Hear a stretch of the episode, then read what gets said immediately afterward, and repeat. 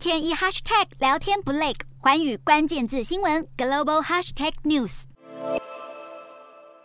战争后，美国和西方国家对俄罗斯实施制裁，因此原本要向俄罗斯购买直升机的菲律宾，也因此将购买计划喊停，取消了这笔交易。而这项交易在菲律宾前总统杜特地在任时敲定的。不过，乌俄战争爆发之前就已经支付了押金，但是在国际制裁俄罗斯的压力之下，菲律宾也被迫终止合约。不过，因为菲律宾是终止合约的一方，所以有极大的可能没有办法收回已经交付的押金，只能够认赔了。而为了弥补终止交易带来的损失，菲律宾官员透露，美国将会满足菲律宾对直升机的需求。